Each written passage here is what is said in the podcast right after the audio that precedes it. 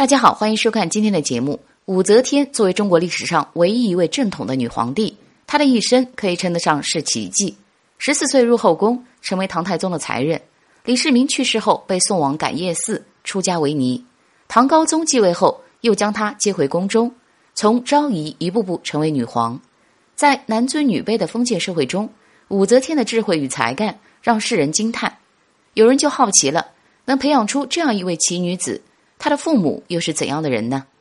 武则天的父亲是唐朝的开国功臣武士约，起初只是山西文水的一个农家子弟，之后做起了木材生意，发家致富，就花钱买了一个武官，任职的地方就在他的家乡文水，也是在那里他结识了李渊，之后在李渊起兵推翻隋朝的过程中，散尽家产帮他发展势力。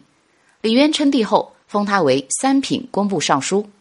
武则天的母亲杨氏出身隋朝宗室，相传她四十四岁时还没有出嫁。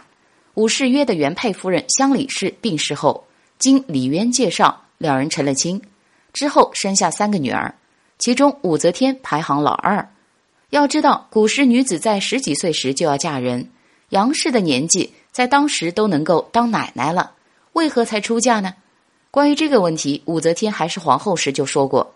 他的母亲原是佛教信徒，也是一位独身主义者，直到后来遇到他的父亲时才改变主意。武则天称帝后，追封他的父亲武士约为太祖无上孝明高皇帝，母亲杨氏为荣国夫人。